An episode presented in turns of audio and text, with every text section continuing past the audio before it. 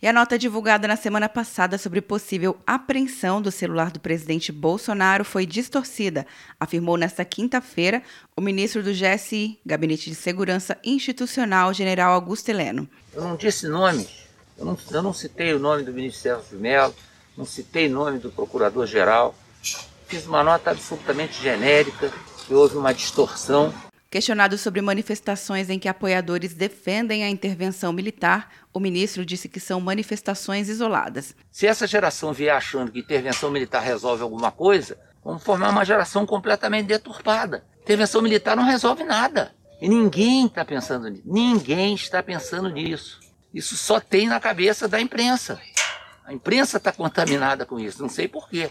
Sobre as fake news, Heleno considerou ser difícil identificar e disse que a imprensa também publica informações falsas. Aí vem a dificuldade de caracterizar o que é fake news. Tá? Teve gente que botou o nome na, na, na, matéria, botou o nome do ministro Celso, Celso de Mello, como se eu tivesse dirigido a nota aí, não dirigi nota a ninguém, foi uma nota do GSI.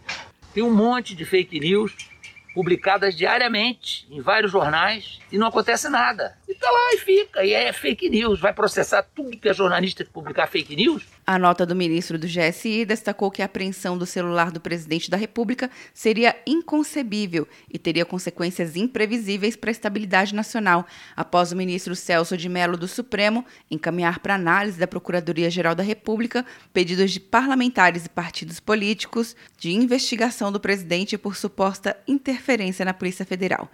Quer um ano sem mensalidade para passar direto em pedágios e estacionamentos? Peça a Veloy agora e dê tchau para as filas. Você ativa a tag, adiciona veículos, controla tudo pelo aplicativo e não paga mensalidade por um ano.